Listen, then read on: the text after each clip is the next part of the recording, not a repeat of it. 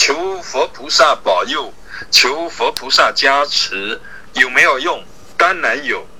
性空而缘起，这是缘起的妙用。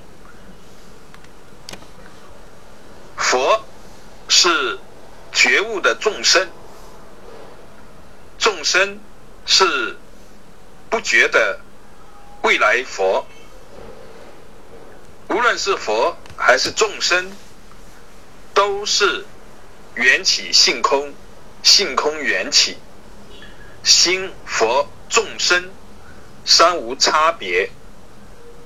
就缘起法的角度来说，当然有加持、保佑的这个作用，这都是因缘的自在呈现，是法尔如是的。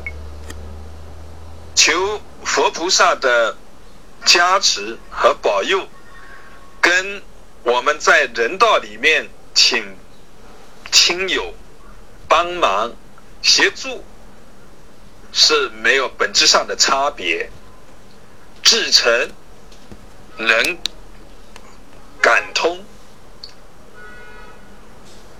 诚心以求，全心以往，会获得回应。这本身就是因缘当中的事，但是我们要知道，求人不如求己呀，终究是要通过自己内在的变化，才能将变化落到实处。终究要但向己求，如果真正能够承担起。这一条就是所有的众生皆具如来智慧德相，只因妄念烦恼而不能证得，